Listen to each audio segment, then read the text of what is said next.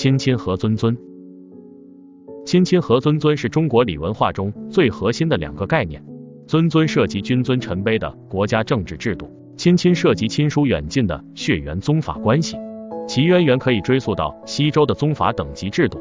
西周社会以宗子、宗孙和姻亲等血缘关系为纽带，亲缘关系是社会的基础，所以要维护宗法关系，最要紧的是坚持长幼相协，尊卑有序，也即维护亲亲和尊尊。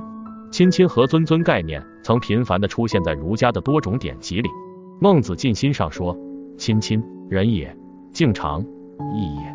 无他，达之天下也。”中庸说：“仁者仁也，亲亲为大；义者宜也，尊贤为大。”礼记大传说：“上至祖称，尊尊也；下至子孙，亲亲也。”唐至昆弟，何足以食，序以朝暮，别之以礼义，人道节矣。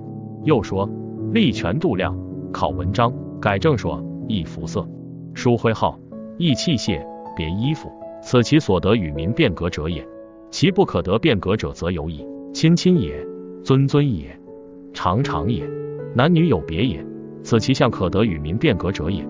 亲亲和尊尊遂成了儒家思想中两条万古不易的伦理原则。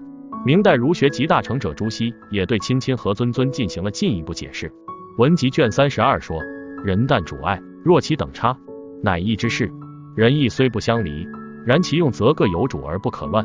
又中庸章句卷二十说。欲尽亲亲之人，必由尊贤之义，故又当之人。亲亲之杀，尊贤之等，皆天理也，故又当之天。从而把儒家亲亲和尊尊的基本原则解释成普天下都适用的天理，作为礼文化的本质以及中国传统社会最重要的伦理原则。亲亲和尊尊在追求社会阶级之间的秩序与和谐，维护中华民族的团结与稳定上起了重要作用。